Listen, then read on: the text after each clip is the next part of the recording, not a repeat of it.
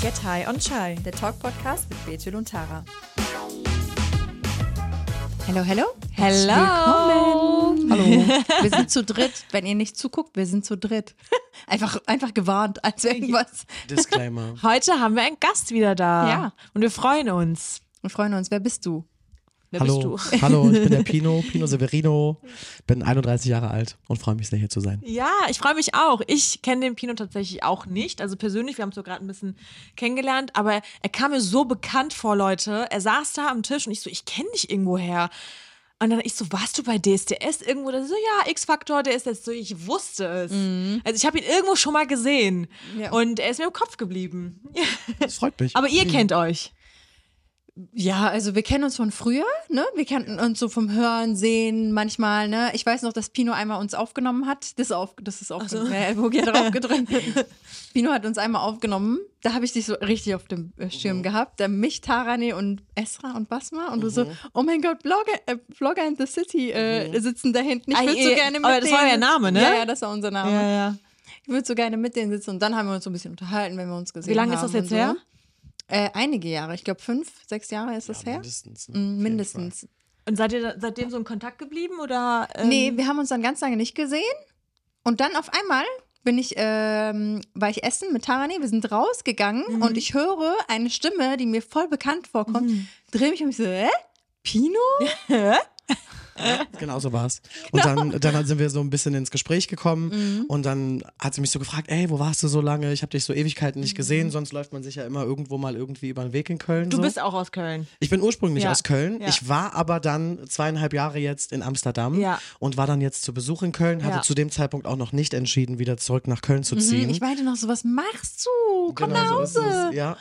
ähm, und dann ähm, hat sie mich irgendwann gefragt, ey, deine Situation klingt echt herausfordernd, kann ich irgendwas für dich tun? So. Okay, ihr habt euch so ein bisschen ausgetauscht, ne? Ja, Genau. ich weiß noch, dass Tara mir dann geschrieben hat und gesagt hat, ja, ey, Pino hier, da gibt's eine Story zu und die wäre, glaube ich, sehr interessant, auch für alle Zuhörerinnen und Zuschauerinnen, ähm, die vielleicht auch dasselbe Leid teilen irgendwie oder auch vielleicht, weiß ich nicht, sich informieren wollen. Ähm, wozu, worum es gehen wird, sagen wir euch gleich. Aber ich fand, als ich es mir erzählte, auch sehr, sehr interessant, weil auch wenn man nicht direkt davon betroffen ist, ist es schon ein Thema, was so ein bisschen totgeschwiegen wird. Leider, auch nicht in den Nachrichten so ist oder Voll, sowas. ja. Und deswegen äh, finde ich eigentlich schon sehr interessant. Aber erzähl du mal. So, wer bist du? Was hast du bisher gemacht? Und ähm, warum bist du heute hier? Ja, also ähm, ursprünglich, wie du es ja eben auch schon gesagt hast, 2010 habe ich bei X-Factor mal teilgenommen, Mhm. in dieser Castingshow, wo Sarah Connor, George Glück und Till Brönner in der äh, Jury saßen auf Vox. Mhm. Da war ich äh, zarte 18 Jahre. Ähm, und äh, vier Jahre später bin ich dann nochmal zur DSDS gegangen, das war dann 2014, da war ich dann ein bisschen älter, folglich.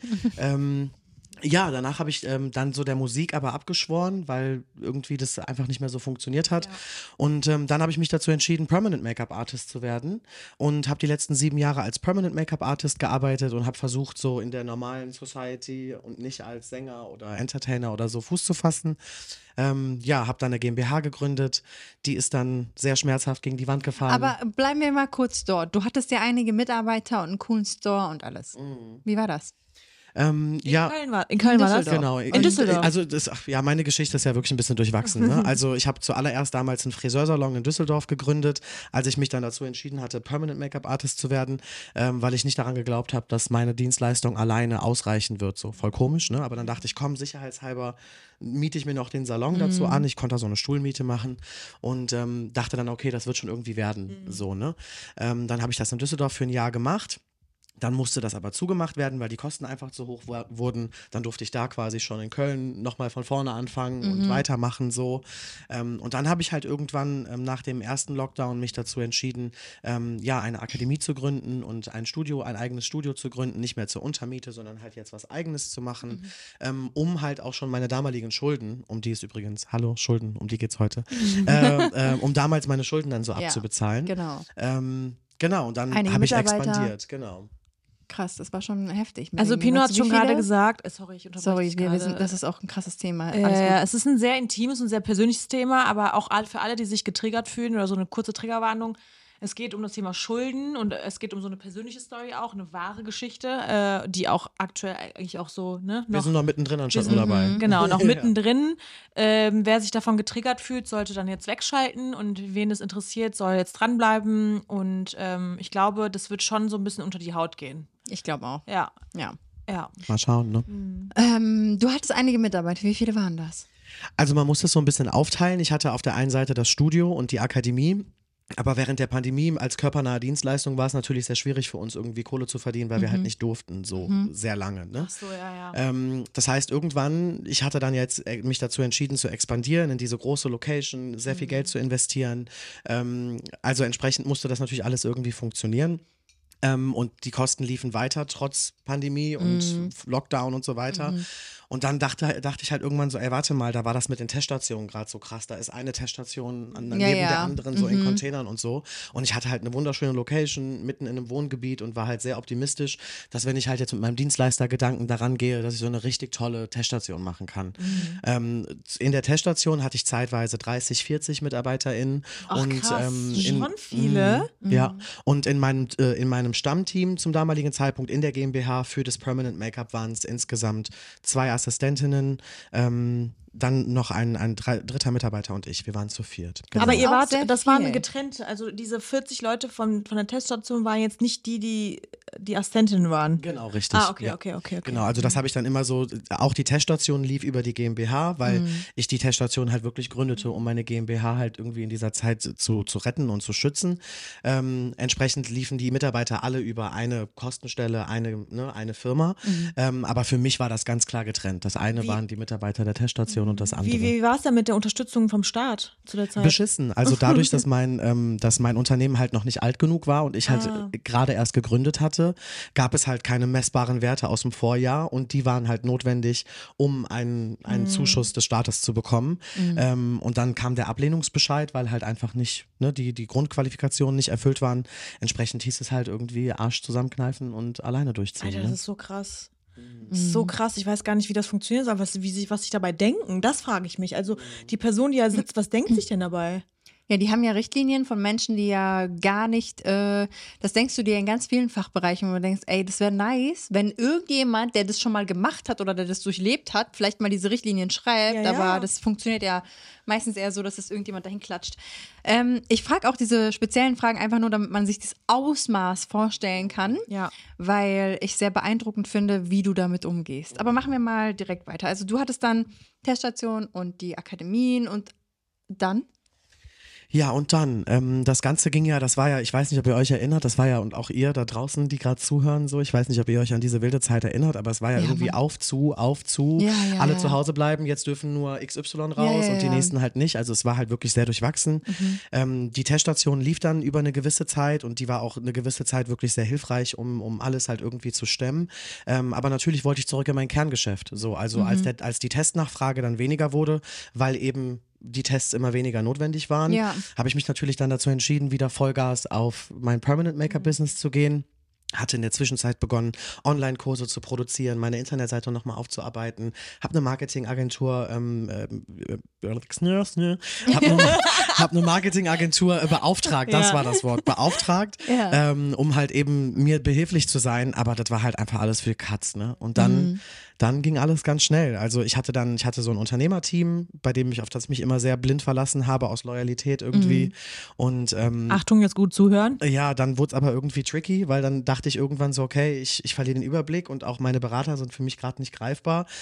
Ich muss mir irgendwo Hilfe holen. Dann habe ich mir einen Wirtschaftsjuristen gesucht, ähm, dem ich dann meine ganzen Papiere zuschicken musste. Ja, und dann kam relativ schnell die Rückmeldung, okay, es ist fünf vor zwölf, also wir könnten jetzt X und Y versuchen, dafür brauchst du aber X und Y. Das war nicht und dann war die einzige Alternative die GmbH. Aber die dieser eine zu schicken. Moment, Also Insolvenz in, für die GmbH. Genau, ja. aber dieser eine Moment, den verpasst man ja ganz oft. Hast du so einen Moment, wo du sagst, das war der Moment, wo ich gedacht habe, okay, die Alarmglocken sind jetzt richtig auf Rot. Boah, es gab nicht nur einen davon, davon gab es hunderte. Ne? Also ähm, es gab sehr viele Signale, die ich ähm, meisterhaft übersehen wollte, weil ich nicht bereit war, mit Mhm. Genau, den Konsequenzen deswegen- zu leben. So. Aber eine, eine hat dich ja dann dazu, dazu getrieben, oder? Ja, das war dann einfach dieser eine, diese eine E-Mail, auf die ich zu viel gewartet habe. Ne? Es war so diese eine E-Mail, bei der ich jetzt Okay. wirklich wieder über Wochen gewartet habe und ich auch wirklich merkte, das Wasser steigt immer höher und immer höher zur Kinnlade so. Und dann habe ich halt gesagt, okay, jetzt muss ich mir Hilfe von einem externen Juristen suchen, der halt nicht im Netzwerk des, des Unterne Unternehmensberaters war. Und wie gesagt, dann ging alles ratzfatz. Aber meinst du, wenn du irgendwie mit der Selbstständigkeit aufgewachsen wärst oder irgendwie schon vorher Berührungspunkte gehabt hättest oder keine Ahnung, ein Steuerberater, der super, super Experte in dem ganzen Business ist, hättest du das vermeiden können? Also gibt es Momente, wo du sagst, das hätte man schon vermeiden können? Oder ist es dieses, zum Beispiel ich bin zwar, mein Vater ist Taxifahrer, ich bin mit der Selbstständigkeit groß geworden, aber ich selbst habe gar keine Ahnung zum Beispiel. Ich bin Lehrerin gewesen, bin jetzt in diesen Job reingekommen. Wenn du mich fragst, wie die Selbstständigkeit läuft, keine Ahnung, ich mache einfach das Ding und Ugi ist hinter mir, Gott sei Dank so, er ist da, der die Zahlen macht und so weiter. Aber ohne ihn und ohne meinen Steuerberater wäre ich aufgeschmissen. Und dann denke ich mir so, okay, ist vielleicht doch nicht jeder für die Selbstständigkeit gedacht, weil man denkt, ach, macht man irgendwie. Weißt du, was ich meine?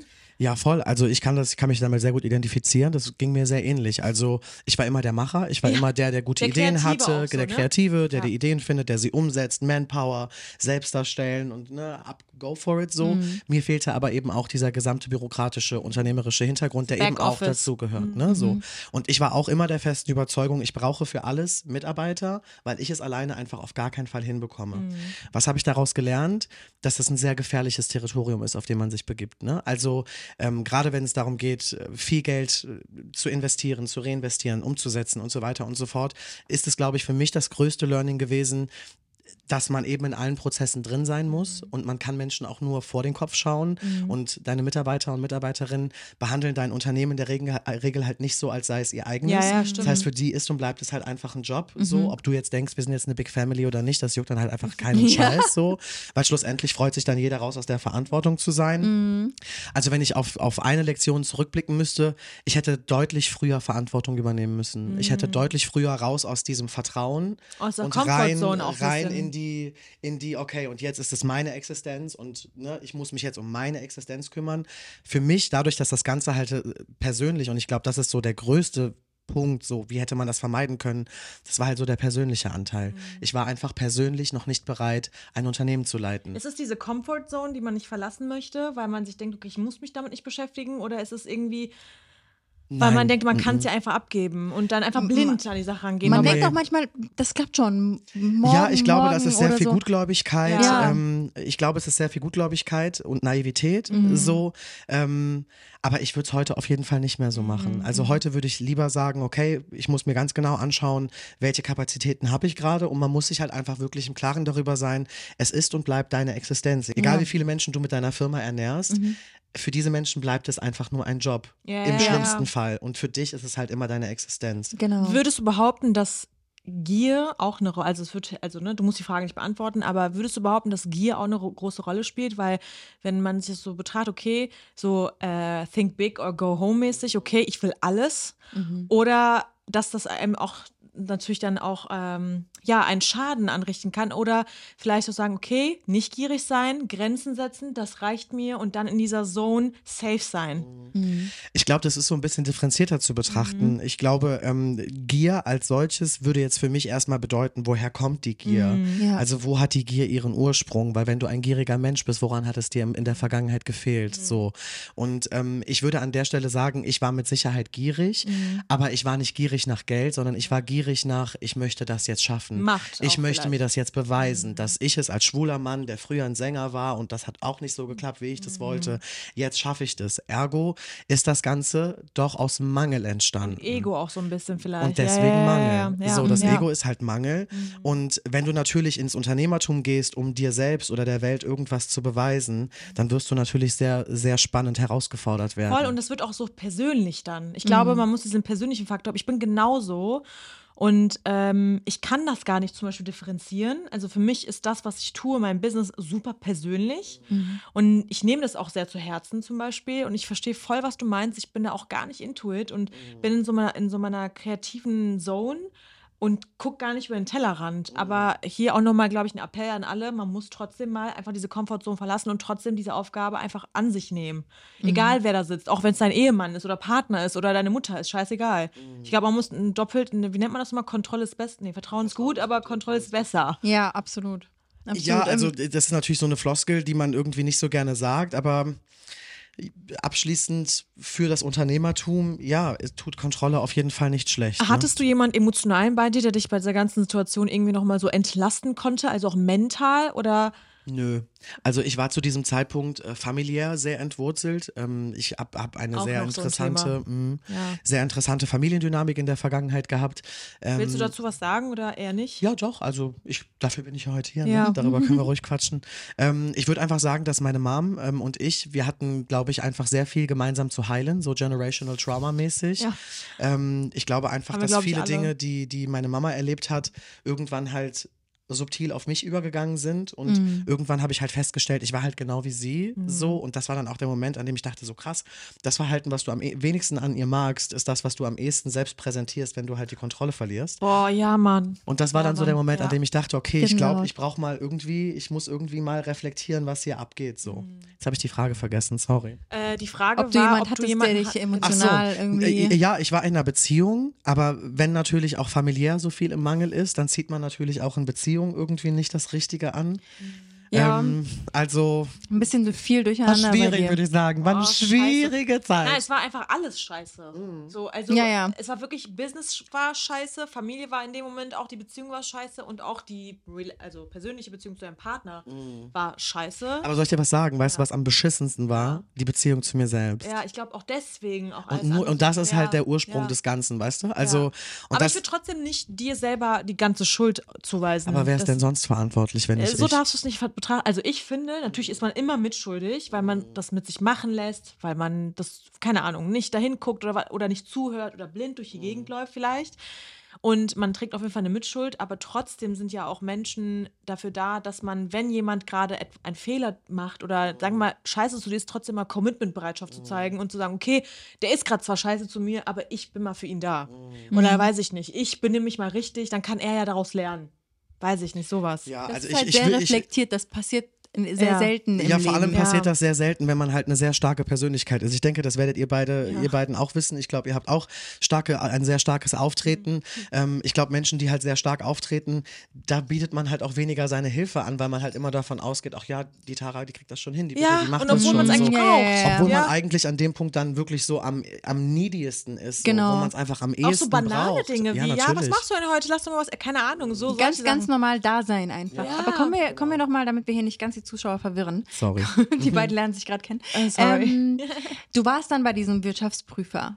Und als er dir gesagt hat, wir müssen in die Insolvenz, Mhm. was hast du gefühlt? Gar nichts.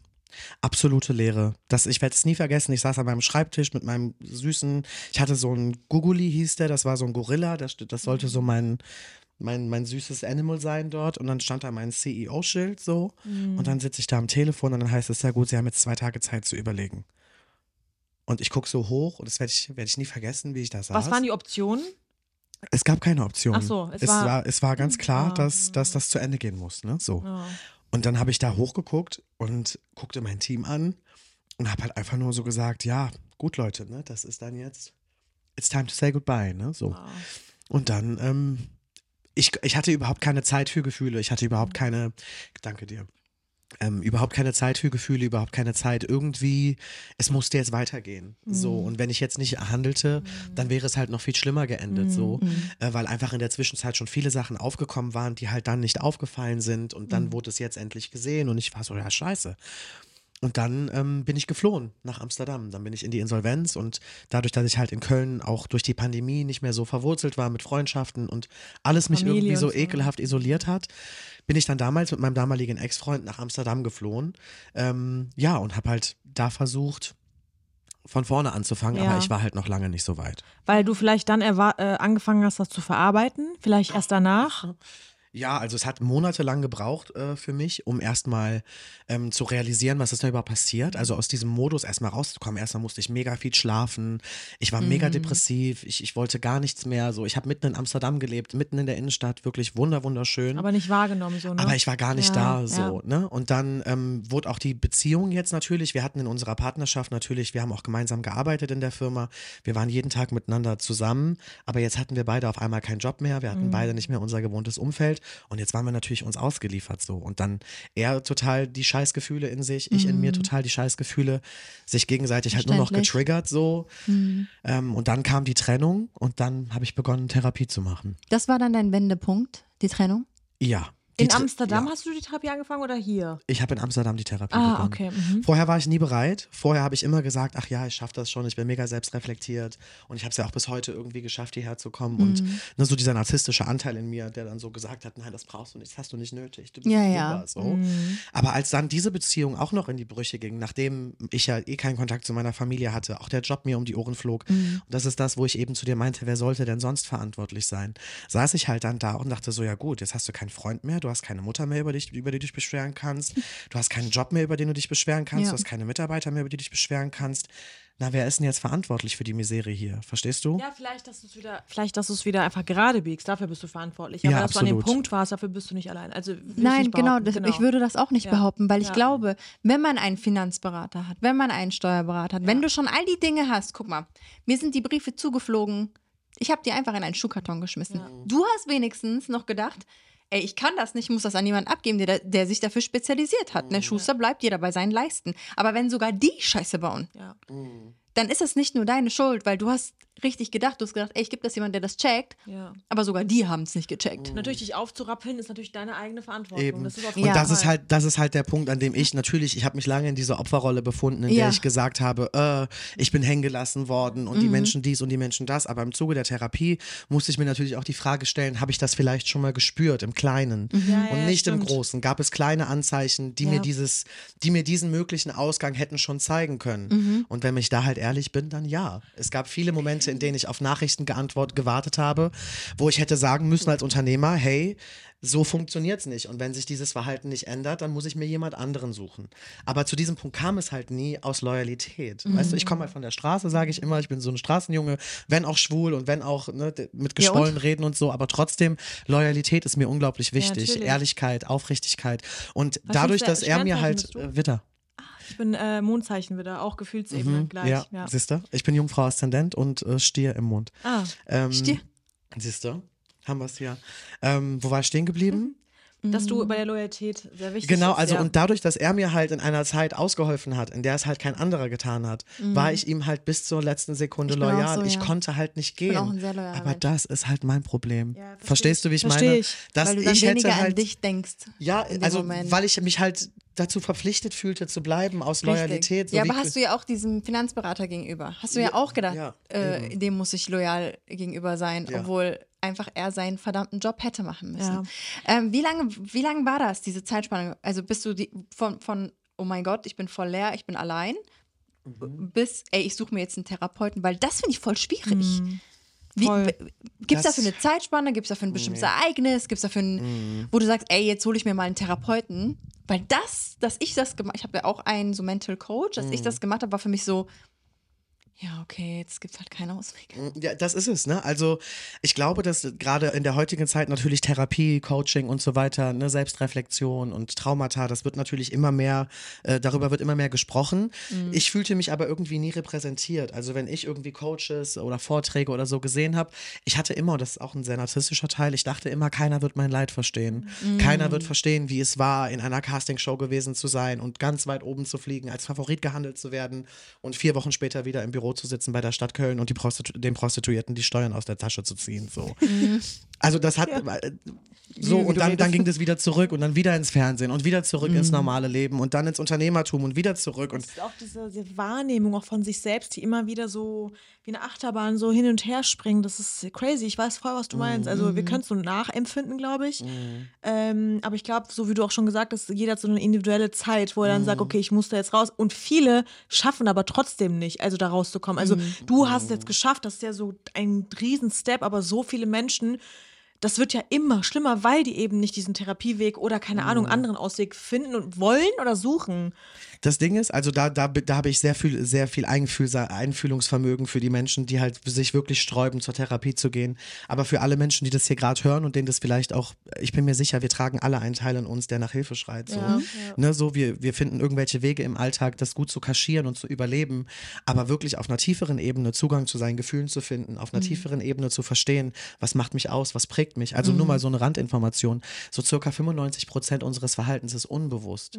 Das bedeutet, Wow. 95 Prozent unseres Verhaltens kommt aus dem Unterbewusstsein. Wann wurde das Unterbewusstsein konditioniert? Das heißt, was prägt im Erwachsenenalter unsere Entscheidungen? Es ist unsere Kindheit, die uns prägt. So, und jeder Mensch, dem es da draußen so geht, im, im Alltag, wo ihr denkt, boah, scheiße, ich bin so überladen, ich weiß gar nicht wohin. Ich denke, es ist das Allerwichtigste, dieses zu erkennen und zu sagen, hey, ich alleine kriege mich nicht reguliert. Ja. In Momenten, in denen mir alles zu viel wird, drehe ich so am Rad mental, dass ich es selbst nicht reguliert bekomme.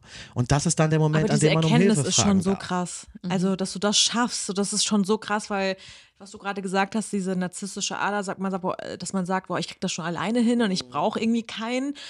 Das habe ich so ein bisschen auch, muss ich ehrlich sagen, weil so die Löwin in mir, das ist schon die Löwe, die ist dann immer so, auch wenn ich so geisteskranke Probleme habe, egal, ich schaffe das, ich brauche keinen, ich schaffe das, ich schaffe das und irgendwann bin ich dann so überladen, dass ich dann zum Beispiel auch diese, dieses Verhalten, diese Verhaltensweise habe, dass ich mich zum Beispiel komplett zurückziehe, in meine Serienwelt eintauche, zum Beispiel hier und jetzt gar nicht existiere irgendwie und einfach es mir wegdenke. Ja, das nennt man Dissoziation. Ja, Das ja. Mhm. ist sich von seinen Gefühlen abspalten. Ne? Ja, ja, ähm, ja. Um, aber also so der größte Durchbruch in der Therapie war für mich zu verstehen, dass wir halt alle ein Nervensystem haben. Ja, ja. Also es gibt unsere Persönlichkeit, das sind wir, und dann gibt es unser Nervensystem. Mhm.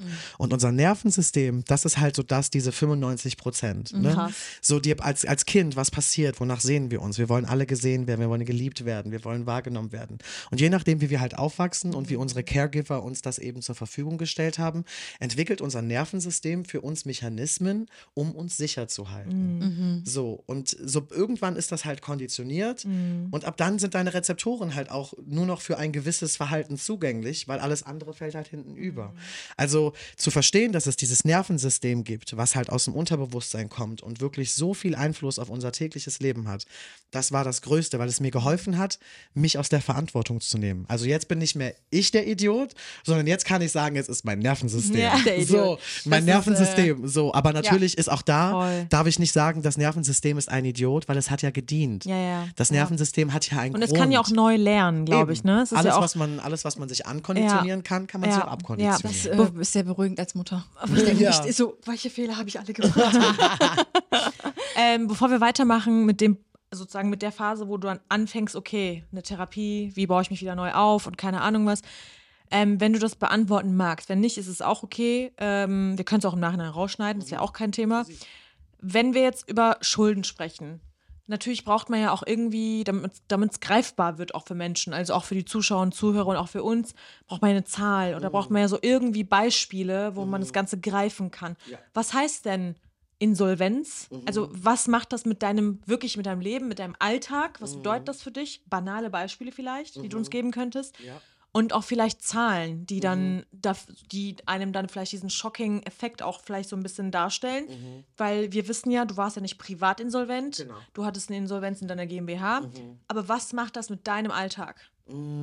Also da muss man ganz ehrlich sagen, wenn eine GmbH in die Insolvenz geht, ist das anders, als wenn du privat in die Insolvenz genau, geht. Ne? ja. Eine Privatinsolvenz würde bedeuten, dass du einen gewissen Betrag monatlich verdienen darfst und alles darüber hinaus würde dann an die Gläubiger und GläubigerInnen ähm, quasi verteilt werden über diesen Freibetrag. Okay. In einer, in einer geschäftlichen oder mit einer GmbH beispielsweise läuft das alles ein bisschen anders. Da ist es ja, gibt es eine juristische Person, die dann in die Insolvenz geht.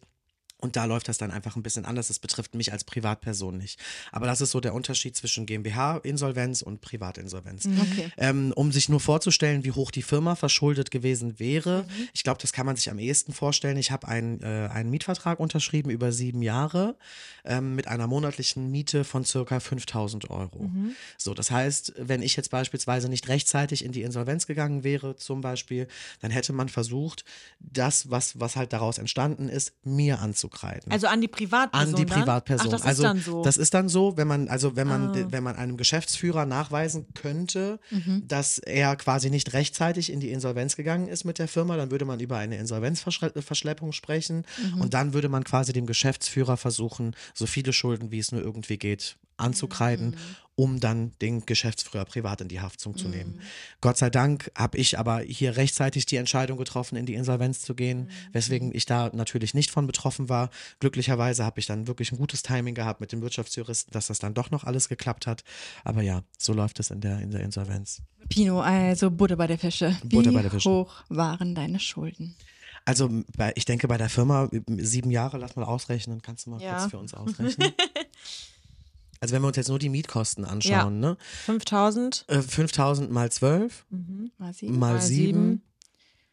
und 420.000 Also Euro. dann sind wir schon bei 420.000 Euro Mietschulden, Mhm. die man dann quasi der GmbH ähm, auftragen würde. plus Mahngebühren und so weiter. Plus den bestimmt, ganzen ja. Scheiß. Also ich, ich habe tatsächlich keine finale Zahl im Kopf, was die Mhm. GmbH betrifft. Was gibt es noch? Aber es ist ja schon, also 420.000. Eine halbe ist ja Million schon, Euro? Ist ja Mhm. schon, ist schon genug, ne? Was hattest du noch für zum Beispiel fixe Kosten, also die Miete, sonst nichts mehr? Nee, ich hatte ja meine Mitarbeiter und Ja, Mitarbeiterinnen. die das mussten heißt, alle gekündigt werden. die mussten dann alle gekündigt werden. Wie viele Ähm, Mitarbeiterinnen hattest du? Zum Schluss waren es dann wir vier, ne? Also ich als Geschäftsführer, die Mhm. Ja. beiden Assistentinnen und mein damaligen Ex-Freund, der mit als Ja. Grafikdesigner. Ja, ja.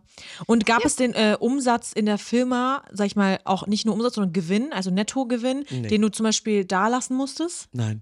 Dadurch, dass, also das Geld, so wie es reinkam, so ging, das es Geld wieder wieder raus. Raus. Also, Ah ja, okay. und deswegen, also wir haben Was war natürlich. mal euer Höchstumsatz? Oh, die, ich glaube, die größte Zahlung, die ich für die Teststation irgendwann bekommen habe, waren 200.000 Euro oder so. Ja. 250.000 Euro, als wirklich Hochkonjunktur war. Ähm, aber dann darf man natürlich, das klang, also das war auch so ein Ding, was viele Menschen vergessen haben. Die dachten immer, jetzt habe ich eine Teststation, ich bin schwerstkriminell, ich will mir jetzt Ja, die ja. Taschen voll machen.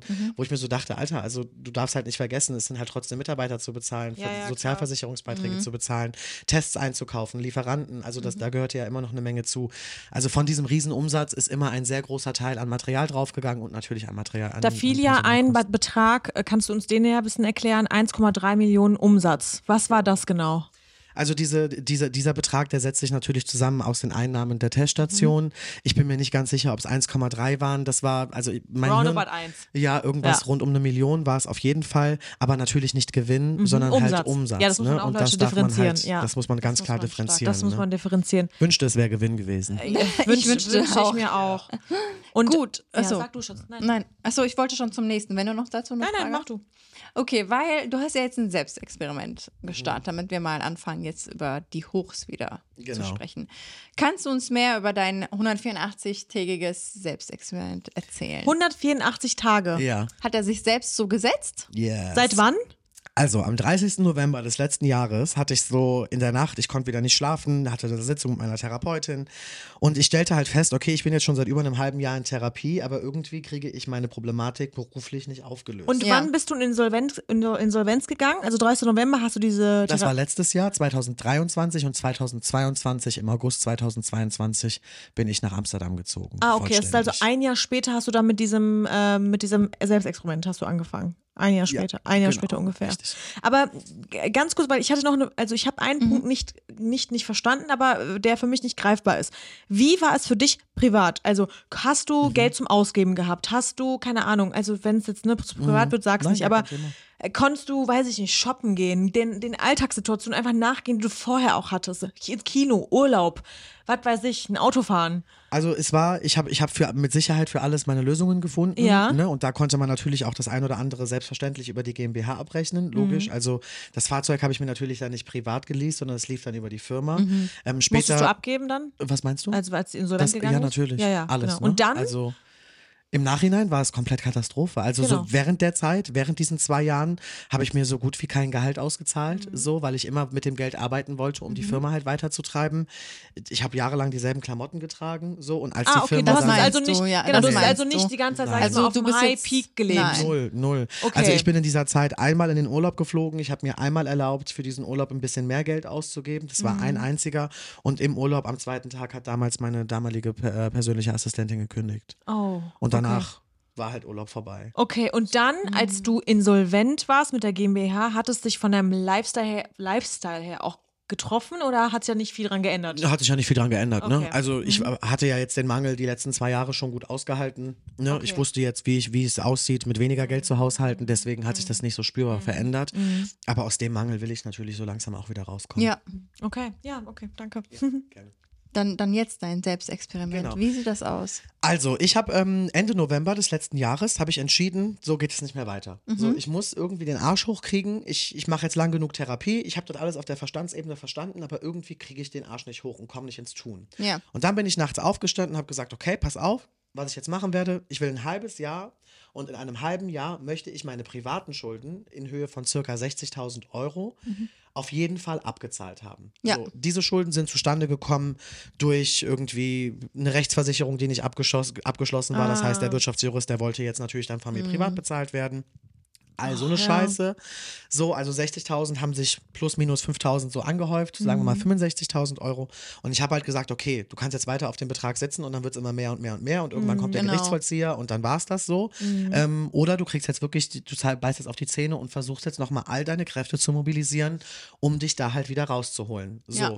Und dafür fand ich dieses Selbstexperiment total geil. Innerhalb des Selbstexperimentes habe ich schon viele, viele neue Dinge mittlerweile mich wieder getraut, die ich mir vorher nie erlaubt hätte, wie beispielsweise hier in eurem Podcast zu sitzen. Ja. So, und jetzt auch wieder zurück nach Köln zu ziehen. Auch Ja. das ist im Selbstexperiment entstanden, weil als wir uns ja gesehen haben, war klar, ich bleibe. Und so drei Wochen später war klar, ah, ich komme so jetzt zurück. gewundert. Ja, ne? Also, das sind alles so Dinge, die halt jetzt entstanden sind. Die auch so Halt geben. Ne? Genau, weil ich endlich selber wieder das Gefühl habe, ich krieg das hin, ich kann das machen. Es geht um mich und das kriege ich halt irgendwie gemanagt. Was sind noch so Punkte in diesem Selbst Selbstexperiment, was du dir vorgenommen hast? Also das Allerwichtigste ist, ich möchte natürlich diese Schulden abbezahlt haben. Also ich möchte am 1. Juni diesen Jahres zusehen. Stand Dass es heute? Vorbei ist. Was machst du dafür? Ja, das ist eine gute Frage. Bis jetzt ist halt noch nicht so viel Umsatz reingekommen. Also wir sind jetzt irgendwo an Tag 71 heute von 184. Umsatztechnisch ist bis jetzt noch nicht viel passiert, aber prozessmäßig ist halt super Ja, viel passiert. So. Ähm, Und auf das kann ja auch schnell gehen. Das so, könnte, ne? und wenn alles gut geht, könnte Umsatz natürlich irgendwie noch kommen. Ich hoffe halt, dass ich die, den richtigen Weg finden werde und irgendwie sich mir noch eine Lösung ergibt, um halt jetzt in dieser Kürze der Zeit diesen Umsatz zu erzielen. Was hättest du denn zum Beispiel, wenn man dich jetzt fragen würde, okay, keine Ahnung, ähm, hier ist ein Investor oder irgendwer Mhm. und der fragt dich, ich helfe dir, was möchtest du machen? Was würdest du dann gerne machen? Das ist eine sehr schöne Frage. Boah, wie gern ich, wie, wie gern ich einen Investor treffen würde, der sagt, weißt du was, Schatz, ich hab dich so lieb. Komm, ich stell dir ein paar Leute beiseite, weiß, wir das machen so das. Also wenn hier ein Investor zuhört, ne, also ich habe sehr viel gelernt, ich stelle mich da ganz zur Verfügung.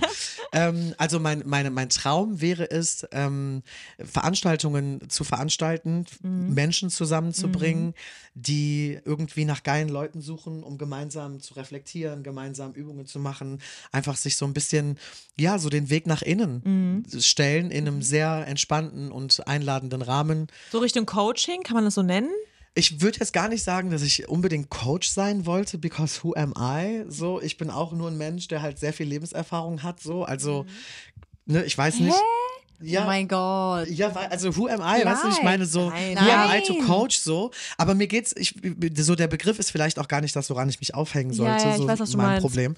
Aber ähm, ja, ich würde schon sehr gerne Menschen einfach helfen, Mhm. ehrlich mit sich selber sein zu können. Ein sehr schöner Satz. Ich würde gerne einfach Menschen helfen, Mhm. wie wenig Menschen das sagen. Ja. Ja, ich würde wirklich gerne helfen, weil das irgendwie alles, was mir so in meinem Leben passiert ist, das, ich möchte dem halt einen Sinn geben. Ich möchte nicht, dass das halt umsonst Ultra war. einfach stark. weg Ich ist, meine, so, ne? Ja, wie ja. kann jemand, Ja. der so gefallen ist, immer noch sagen, ich will Menschen helfen? Das ist so beeindruckend. Würdest du gerne noch weiterhin deinen Hobby, also deinen Talenten nachgehen wollen? Also Ja. zum Beispiel, du bist ja auch Sänger, du kannst Mhm. gut singen. Und würdest du damit was machen wollen? Oder ist es eher so, hast du dich so, sag ich nicht, durch, den, durch die Erfahrung auch so ein bisschen davon so distanziert? Mhm. Also das, ist auf jeden Fall der Fall. Ich habe mich da sehr distanziert aufgrund der Medienwelt Ja, und ganz ja. vielen verschiedenen. Aber das war halt sehr viel Ablehnung in mir. Mhm. So, ne? Und solange etwas in Ablehnung, äh, in Ablehnung ist, geht es in den Widerstand. Mhm. So. Und deswegen hatte ich sehr viel Widerstand, was die Musik betrifft. Aber das habe ich zum Glück nicht mehr. Also Ja, wenn ich heute anfange zu singen, dann geht halt einfach die Welt für mich aus und dann mache ich die Augen auf und dann bin ich halt wieder da. Oh. Also ich will unbedingt wieder mehr singen, ich möchte unbedingt wieder viel mehr auf Bühnen stehen, ich möchte unbedingt sprechen. Mhm. Ähm, in welcher Form, wie und was und überhaupt. Ich sage ja, wir sind noch mittendrin anstatt nur dabei. Mhm. Das wird sich jetzt herausstellen. So, ich bin jetzt seit einer Woche wieder zurück in Köln. Mhm. Heute sitze ich hier bei euch und Aber du alles so du, frisch. Du nimmst das ja mit auf Instagram. Also wenn ihr euch dafür interessiert, dann schaut da gerne vorbei. Er nimmt das nämlich immer in den Stories mit, dann könnt ihr gerne mitverfolgen. Ja, und vor allem das Selbst Juni- Selbstexperiment auch Genau. sehen. Ne? Mhm. Wie das Genau. noch die nächste Hälfte so weiterläuft.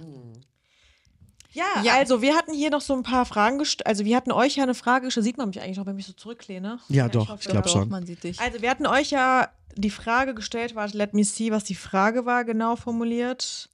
Ähm, dass Pino zu Besuch kommt und hattet ihr zu dem Thema Schulden auch irgendwie Selbsterfahrung oder kennt ihr jemanden bereits oder habt ihr irgendwelche Fragen an ihn?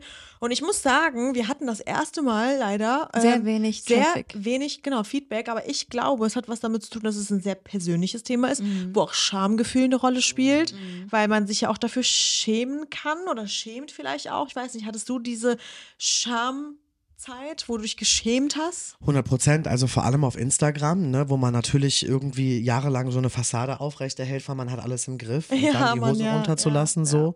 Ähm, aber es war für mich der springende Punkt zu sagen, so what? Ja, yes, ja, ich habe Schulden. Aber es ist krass, dass du es geschafft hast, wirklich. Ja, also ich habe mir halt, zu dem Zeitpunkt ging halt auch wieder nichts anderes, ne, weil ich mir dachte, okay, if you wanna judge me, you're gonna judge me anyway.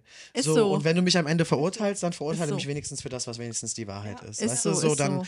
du kannst über mich reden, was du willst, du kannst sagen, ich bin voll der Idiot, voll der Otto, der hat es nicht geschafft, oder der hat, manchmal schreiben mir Menschen so, so fiese Sachen, das kommt ganz, ganz selten vor und dann auch immer nur mit Fake-Profilen, so ohne Eier, verstehst du? Ich würde ja am liebsten dann einfach voll auf Konfrontation Ja, gehen versteh ich. manchmal so, aber das mit einem Fake-Profil macht es halt keinen Spaß. Ja. Ja, du hattest immer so viele Ideen und ah, du hättest mal dies und du hättest mal das und ich denke mir so, Alter, halt einfach mal dein Maul. Halt deine. Fresse. Kümmere dich da einfach mal um dich, so, verstehst so du? Also nutzlos. lass mich da einfach mal Du kannst Ruhe. mit denen gar nicht diskutieren, das funktioniert Ja. gar nicht. Ne? Deswegen, das ist- ähm, hier hat jemand aber dich gefragt, kann man den Schufa-Eintrag nach ein paar Jahren löschen lassen? Ich habe es mitbekommen, es hat sich verkürzt. Ja, ich, äh, das, da könnte ich mich auch mal drum kümmern, weil auch meine Bonität bei der Schufa ist eher so minus. ähm, aber ich glaube, man kann schön, dass du ge- lachen kannst übrigens. Ja, du, was soll ich denn sonst machen? Ne? Sonst wird geweint. Ne? Da finde ich Lachen schöner. Ähm, nee, also man könnte bei der Schufa, glaube ich, nach einer gewissen Zeit, ich glaube, der Ab- die Ablaufsfrist war zu meinem letzten Wissensstand drei Jahre. ähm, Ich glaube, nachdem drei Jahre nachdem eine Forderung beglichen wurde und das auch so bei der Schufa eingetragen wurde, kann man einen Antrag auf Löschung stellen. Und übrigens, Leute, weil als wir dieses Haus gekauft haben, haben wir auch zum Beispiel Schufa-Eintrag und etc. alles Mögliche geben müssen. Und mein Schufa-Score war richtig schlecht. Jetzt haltet euch fest, ich habe hab keine Schulden oder so, aber, also ich hatte Wie BAföG, es aber ihr wichtig ist, das direkt zu sagen. Ja. Also ich habe keine Schulden nein, oder so, also dafür ist der Pino heute da. Also dafür ist der Pino heute da. Also ich habe keine Schulden. Es war wirklich total banal. Wirklich, Versteht das mich Haus nicht habe ich Cash bezahlt. Nein, das habe ich nicht so gemeint. Aber nee, ich hatte BAföG tatsächlich, aber es gilt wohl nicht als Schulden offiziell. Ich habe keine Ahnung. BAföG-Schulden hatte ich auf jeden Fall. Aber ich hatte einen richtig schlechten Score wegen Online-Shopping. Leute wegen Klarna. Genau. Ich Wer hab, über Klarna kauft. genau, ich, genau, ich habe immer über Klarna. Ich so, Klarna hatte ich noch nie. Schade. Durfte- Es hat für mich irgendwie, hat der Score noch nicht mal für Klarna gereicht, ne? Schade Schokolade, gut. aber wirklich so schlecht Ja. wegen Klarna und wegen zum Beispiel, ich hatte überall irgendwie Kreditkarten. Also ich hatte zum Beispiel diese Ikea-Karte, Bräuninger-Karte und das sind ja alles Kreditkarten wohl. Ich wusste das, ich habe es mal einfach gemacht. Und dann musste ich erstmal alles ähm, kündigen und keine Ahnung was machen, bis sich mein Score irgendwann über erholt hat. Aber ja, falls ihr ne, mal gucken wollt, hier. Wir Einmal hatten ein nämlich auch eine. Mail. Hast du die gelesen? Nee. Zum Thema eine Bankberaterin Ah, hat doch. geschrieben und die meinte, wir sie die hatte vorlesen? auch immer, ja, sie hatte auch immer irgendjemanden, der immer über Klarna gekauft hat. Ja, warte, ich lese sie mal vor, Ja. weil eure Story ist ja auch ganz cool. Ähm, hallo meine zwei Lieben, also ich arbeite bei einer Bank und meine Augen haben schon so vieles gesehen. Es ist der Wahnsinn einfach. Alles bleibt ja anonym äh, und ich nenne auch keinen Namen. Ja, es bleibt anonym. Eine Person hat knapp über 3000 Euro im Monat verdient, aber was typico, war typikosüchtig. Sobald das Geld da war, hat er alles da reingesteckt. Übrigens war das Konto immer überzogen. Das kann auch ganz schnell gefährlich werden, wenn man bei Glücksspielseiten Geld auszahlen lässt auf sein Konto, die nicht auf der sogenannten Whitelist sind. Diese Liste ist auch öffentlich und man kann sich informieren, was in Deutschland legal ist. Sollte man sich nicht daran halten, wird das Konto gekündigt. Ach, sie kann sehen, dass sie bei Tipico und so etwas spielt? Ja, krass. Ja klar, das, sind ja, das Ja, sind ja. ja die Ausgaben dann Ja, nicht. krass. Dann hatte ich eine, ein, eine weitere Kundin, die immer über Klarna Klamotten gekauft hat, mit dem später bezahlen Verfahren. Here I am. Das war vielleicht sogar ich. Ja, genau. Nicht dieses sofort bezahlen, weiß ich gar nicht, ob das gerankt wird, aber später bezahlen. Ja, ich habe immer später bezahlen gemacht und dann immer weiter geschoben. und das hat sich alles auf mehrere tausend Euro angesammelt, sodass sie einen Kredit nehmen musste, um ihre offenen Rechnungen bezahlen zu können. Egal wie oft ich mit ihr geredet und empfohlen habe, diese Klarna-App zu löschen und nicht mehr zu benutzen, kam es nach ein paar Monaten immer wieder dazu, dass sie ihren Kredit bei mir erhöht erhöhen musste. Ich habe ihr auch eine Therapie empfohlen, da wir ein echt gutes Verhältnis zueinander hatten. Was für eine coole Bankberaterin. Ähm, Die Bankberaterin, du Schatz, sag mal, irgendwas mit deinem Konsumverhalten ja aber nicht, ne? Ja. Hier ist mal die Nummer, ne? Ja. und ich mich in der Pflicht gefühlt habe, ihr zu helfen. Wirklich wie süß. Süß, ja. Wirklich, ihr Süß. könnt ja auch scheißegal sein. Ja.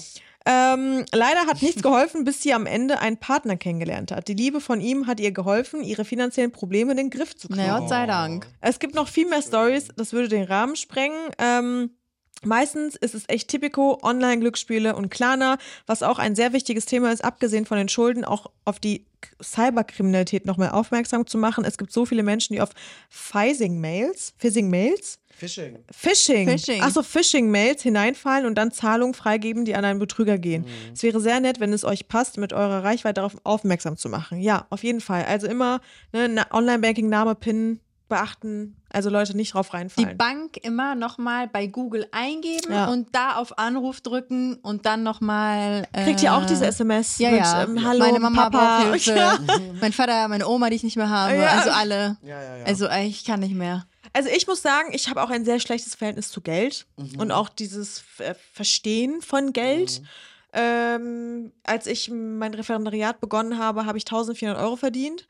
Und wir haben geheiratet und das war halt mein Gehalt sozusagen. Ich habe davon 500 Euro monatlich für die Schule ausgegeben, aus der Eigentasche viel bezahlt, weil einfach, ne, Bildungssystem Trash. Ähm, hab Mappen gekauft, hab zu essen gekauft, keine Ahnung was und wirklich, äh, wirklich shame on ey, das Bildungssystem, wenn man das jetzt so betrachtet. Krass von Und dem da war halt Gehalt. nicht mehr viel übrig. So eine 1000 Euro, du wohnst zur Miete, also dann natürlich dein Partner arbeitet auch, aber es war halt echt schwierig.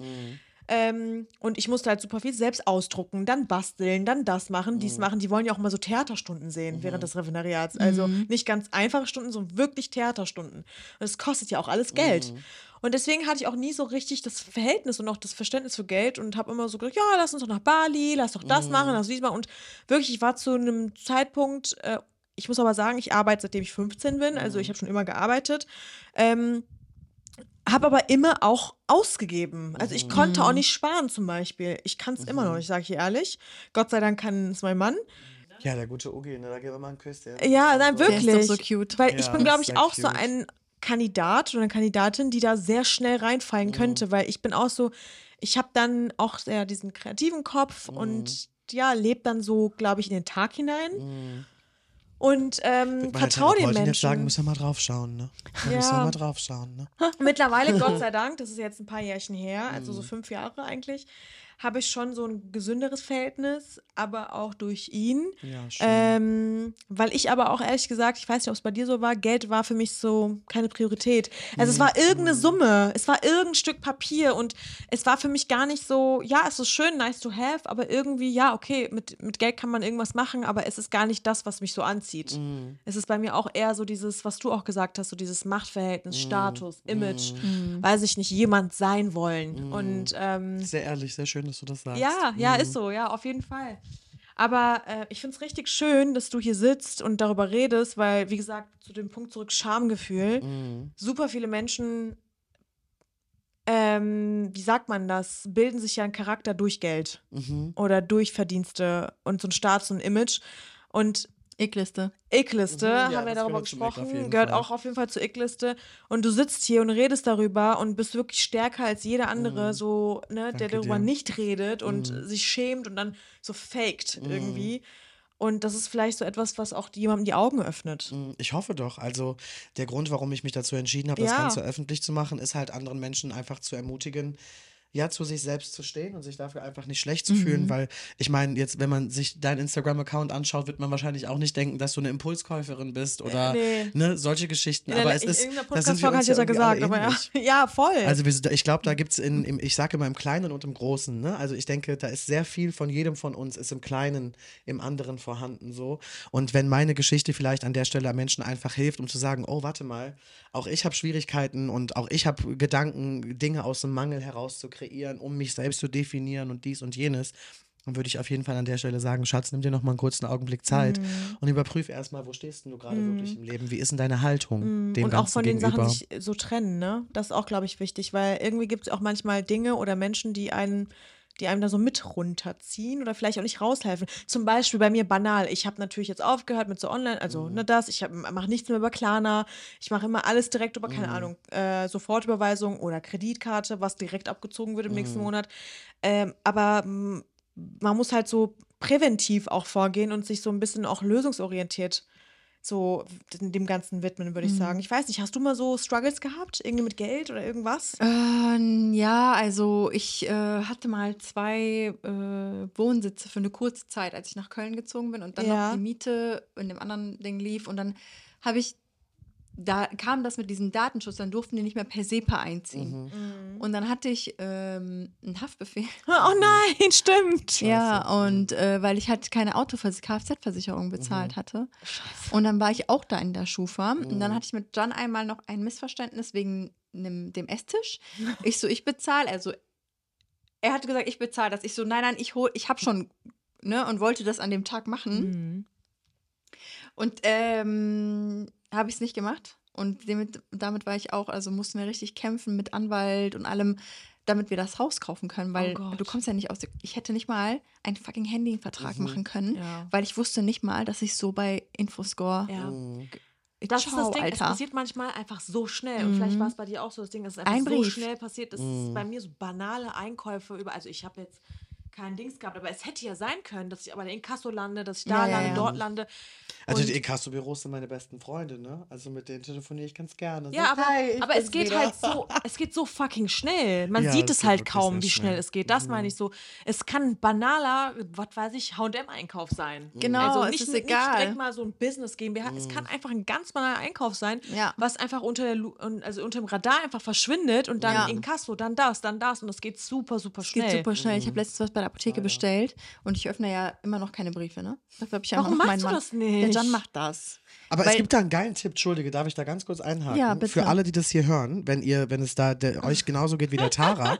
ich habe in einem Podcast mal einen richtig geilen Vorschlag von einer Psychotherapeutin gehört. Ja. Die hat nämlich gesagt, wenn man ja etwas für sich selbst tut, dann gelingt es einem ja doch meistens etwas schlechter, als wenn man es für wen anders tut. Das heißt, gerade wenn man in einer Beziehung ist, ähm, wo vielleicht auch beide das nicht so gerne für sich selbst machen, kann man das ja gegenseitig füreinander machen. genau, so, deswegen stimmt. macht sie ja John für uns. Ne, also du, du könntest dich um seine Papiere kümmern, wenn da jetzt mal ein Würde er nicht erlauben. Oder, okay, gut. Ne, aber also Aber ich fand, voll cool ich fand füreinander, den das Tipp zu richtig machen. schön. Also, Ja, ja. Ne, wenn man da in einer Partnerschaft ist, oder es muss ja auch nicht der Partner sein oder die Partnerin sein, es kann ja auch die Freundin sein. Mhm. Ja. Ne, so und dann sammelt die eine Freundin ihre Post und die nächste auch und dann tauscht man aus Und und dann dann, sagt man halt so, ey, sich. du hast da ein Knöllchen bekommen, ich bekomme jetzt von dir 30 Euro, damit ich das für dich überweisen kann. Mhm. So, weißt du, so um Also sich da findest Hilfe du schon, zu dass holen. es auch wichtig ist in so einer Situation, auch bei dir zum Beispiel, äh, persönlich, dass man auch irgendwie Menschen um sich herum hat, die einen verstehen oder unterstützen.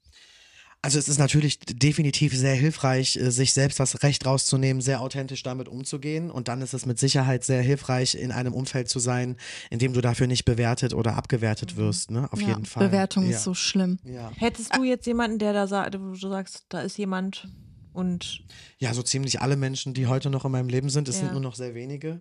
Dadurch, dass ich natürlich mich stetig verändert habe, Mhm. ähm, ist es natürlich auch sehr schwer irgendwie, ne? So. halt Boah, zu haben. Genau.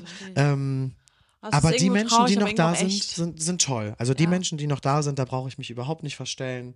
Ähm, ich tue es aber halt auch einfach nicht mehr. Ich, Ja. Weißt du, wenn jetzt jemand ein Problem damit hätte, dass meine Situation halt ist, wie sie ist, ja, was soll ich denn machen? ne? Das ist halt meine Situation. Ich kann Ich habe auch das Gefühl, dass wir in Deutschland so richtig krasse Angst vor Schulden haben. Also deswegen und ich- trotzdem hat sie jeder, ne? Ja. Also so ziemlich, also so gefühlt. Ich meine, Also, ich, ich bin ja auch ich- verschuldet. ich auch dem Schuld. Haus Ja, klar, so ich auch mit dem Haus. Eben, ne? Also wie das Haus ist ja auf äh, hier Kredit und so weiter. Klar. Logisch. Ähm, aber wir haben alles so Angst vor Schulden und ich denke mir so, in jedem Land ist das ja so ein bisschen anders, diese Wahrnehmung. Mhm. In der Türkei hat jeder 80 Kreditkarten und äh, Ey, die die bis da immer rausholen an Geht der nicht, Kasse. Geht wirklich, nicht, dann die gehen die geht zu nicht. irgendeinem Shop, machen erstmal sechs Raten, so Ja, ja. für ein Oberteil. Mhm. Aber das ist für die normal. Und ich gehe da so als Deutsch-Türkin und sage mir, oh Gott, Mhm. oh Gott, das könnte ja gar nicht. Ja, ja. Und ich glaube, es ist so etwas auch, wie wir erzogen worden sind. Mhm. Sowohl von den Eltern als auch im Bildungssystem, als auch das. Vielleicht ist es auch schön, dass so ein bisschen, also man sollte jetzt nicht mit so einer Lockerheit daran gehen und sagen, YOLO, juckt mich ja gar Mhm. nicht, aber vielleicht so ein bisschen lockerer, einfach gesünder, weiß ich nicht. Ja, ich, wie ich eben schon gesagt habe, alles was, in, alles, was man ablehnt, das Ja. geht in den Widerstand. Ja, und alles, ja. was in den Widerstand geht, das kreiert Probleme. So, ne? oder Herausforderungen. Ich glaube, ganz grundsätzlich ist es einfach ganz wichtig für uns alle zu überprüfen, wie gehen wir mit Geld um, weil man findet halt da ganz oft sehr viele andere Themen, die da mitschwingen, weil Geld halt doch leider so ein mächtiges Tool ist in unserer Gesellschaft. stimmt. Wäre wär, wär das so dein ultimativer Tipp an alle? Auf Geld aufpassen. Finanz- Finanzen ähm, äh, selber so verwalten. anzueignen. Mein größter Tipp an alle wäre, wenn es um Geld geht, in der Verantwortung zu bleiben. Also selbst in der Verantwortung zu bleiben. Das nicht abzugeben. Also ich würde auch dir immer raten, also gut, jetzt bist du Mhm. verheiratet, ihr lebt seit einigen Jahren zusammen. Das ist mit Sicherheit eine andere Situation. Aber du hast recht. grundsätzlich würde ich jedem Menschen, bei dem es um Geld geht, immer raten, sei selbst in der Verantwortung. Du musst zumindest das Nötigste wissen, was da abgeht, damit du Mhm. immer mal einen Blick drauf werfen kannst, na, wo stehen wir denn gerade? Ist die Buchhaltung gut vorbereitet? Ist sie es nicht? So, damit du nur so die, Mhm. Ja. die, die wildesten Parameter kennst, damit du ein Äuglein drauf werfen Ja. kannst. Würdest du äh, das, ich stimme dir 100% zu, weil ich merke zum Beispiel, wenn ich zu sehr, ähm, sag ich mal, nicht mehr in dem ähm, Wissen bin, da fühle ich mich auch so unsicher. Ich fühle mich so kribbelig. Mhm. Ja, da so. kommt dann Abhängigkeit, ne? Genau, da merkst ja. du dann, dass du, dass du abhängig nicht bist nur diese Abhängigkeit, Stelle. Mhm. aber ich fühle mich auch so, hä, was ist denn jetzt gerade? Und ich fühle mich so, ich schwebe und ich habe nicht so einen Halt in dem ganzen Thema. Und, ähm, und Voll ich, spannend. ja, Ich voll. höre schon meine Therapeutin im Hintergrund. Richtig Ja, lustig. aber ich Mhm. brauche auch dann zum Beispiel so von ihm dann so Updates. Ich muss dann so, der muss mich so runterholen und sagen, okay, guck mal, wir haben Ja, ja, das John gemacht auch. und dies gemacht und Mhm. du kannst beruhigt sein oder weiß ich nicht und weil sonst verliere ich das Gefühl dafür und dann Mhm. Mache ich einfach. Unruhe. Mhm. Genau, dann kommt die Unruhe. Aber ich weiß, was ich kann, was ich nicht kann und Mhm. ich kann halt eben, ich natürlich, ich bin nicht dumm, ich so jetzt, ich weiß so ungefähr, Du ne? möchtest nicht. Ich genau. glaube, du möchtest Genau, viel ich möchte weniger. es nicht. Ich, ich habe zum Beispiel Wirtschaft studiert. Ja, aber nein, guck mal, ich habe Wirtschaft studiert, so fachlich weiß ich es. Oder zum Beispiel, was, was Zahlen Mathe-LK hatte ich so, ne? Also ich finde es sehr interessant, habt ihr, habt ihr mit Sicherheit auch alle gehört, ne? Sie sagt gerade, ja, also ich, ich kann es halt auch einfach nicht. Ich meine, ich habe dies und jenes studiert und XY und eigentlich, ja gut, irgendwie, klar, würde ich es kann hinbekommen. schon, aber kein Aber Bock. ich möchte es lange Rede, nicht. kurzer Ja, Bums, möchte es du hast halt keinen Bock drauf, Ja, du ja, willst es ja, halt ja. nicht, ne? Ja. Und da kann ich dir auch sagen, aus der Erfahrung aber aus muss ich meiner es deiner Meinung nach machen? äh, wer bin ich, das zu beurteilen? Also ich kann Ich dir frag nur aus, deiner Meinung. ich kann dir nur, ich kann dir nur aus meiner Erfahrung aus der Therapie sagen, dass meine Therapeutin irgendwann zu mir gesagt hat, na ja, Pino, also das ist halt ein Teil von dir, der lehnt diese Aufgaben ab, weil er sich Mhm. Weil's wünscht, dass jemand ist? an, nee, weil man sich wünscht, dass jemand anderes kommt, der es für einen macht. Ergo, Mhm. da gibt es einen Teil in dir, der möchte keine, keine Verantwortung übernehmen, Mhm. möchte noch nicht erwachsen werden, weil natürlich im Erwachsenenalter gehören diese Aufgaben dazu. Oh mein Gott, du Das hast so ist, recht. Ne, das ist also ein, ein kindlicher Anteil, der hier daran festhält, das abzulehnen, damit jemand anderes kommt und es für dich tut. und weil ich gemütlich bin. Ist natürlich, ist auch mit Sicherheit auch Gemütlichkeit und Faulheit. Das ist voll Gemütlichkeit. So weil ich auch so bin. Ja. Kein Bock, erwachsen zu werden, Alter. Ich dachte, Ja. erwachsen werden ist cool. Wir kriegen Das tausend dachte Briefe, was ich Ich hasse. Briefe, Ey, ich hasse Zahlen, ich die. hasse Rechnungen, ich hasse sowas. Ja. Ja. Du hast vollkommen recht. Also das ist nur meine Erfahrung, das war Und nur weil es bei mir gut läuft, heißt nicht, dass es richtig ist. Das ist das. ja, das, also das, Das ist das auf lange kann, Zeit. Das, Ja. Genau, also das kann man halt nicht für jeden ja. anwenden. Ne? ja. So. Du hast Ähm, absolut recht. Aber Ja. das ist, ist für dich, wenn du, wenn du, je nachdem, was du daraus machen möchtest, Ja, aber stell dir mal vor, wir würden es- stell dir vor, im schlimmsten worst Fall. case, ja, es muss wir ja trennen nicht, uns. Ja, es muss ja noch nicht mal die Trennung case. sein. Im schlimmsten Fall Keine Ahnung, ja. kann er das nicht mehr für dich machen, weil Ja. er sich jetzt die Finger gebrochen hat und Ja, jetzt ja. kann er das nicht mehr eintippen. Ja, so Und dann- irgendwas. Und dann, Alter, bin ich aufgeschmissen. Ich Eben. muss mir das mal reinarbeiten, gar keinen Bock. Eben. Das ist es, das gar kein Bock ist halt das Problem, ne? Und ich hatte halt auch sehr lange gar keinen Bock.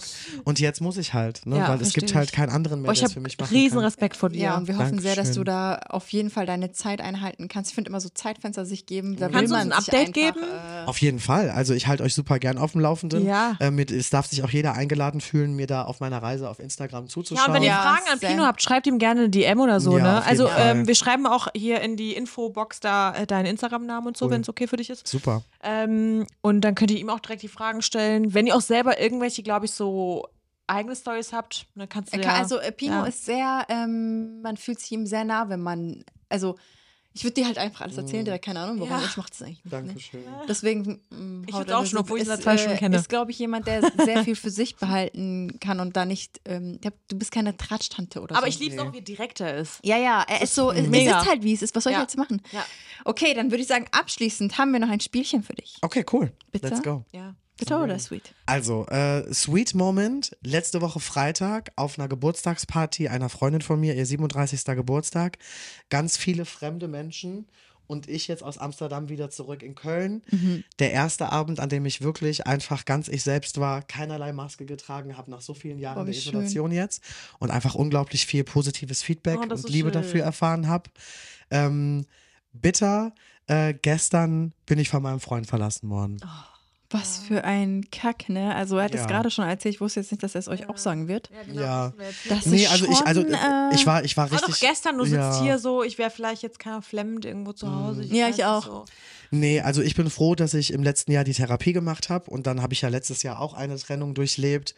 Ähm, ich habe auf jeden Fall zweifelsfrei sehr viel in Partnerschaft kompensiert. Ne? Also sehr viel Einsamkeit in Partnerschaft kompensiert und dann stellt man sich natürlich auch einfach gewissen Menschen zur Verfügung, die vielleicht nicht wirklich mit dir schwingen so, einfach aus der Bedürftigkeit heraus. Es war trotzdem eine, es war bitter, aber es war trotzdem eine schöne Trennung. Ja. Ich habe einen Abschluss finden können, mir wurden meine Fragen beantwortet mit sehr viel Respekt und mit sehr viel Wertschätzung.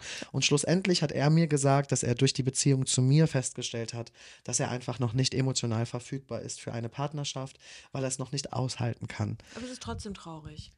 Für, ja, klar, es ist doof, da auf der anderen Seite zu Es ist stehen. irgendwie nicht ähm, wie, wie wenn jemand dich betrogen hat oder so, wo du sagst so, Hass. genau. ja, auf Hass so.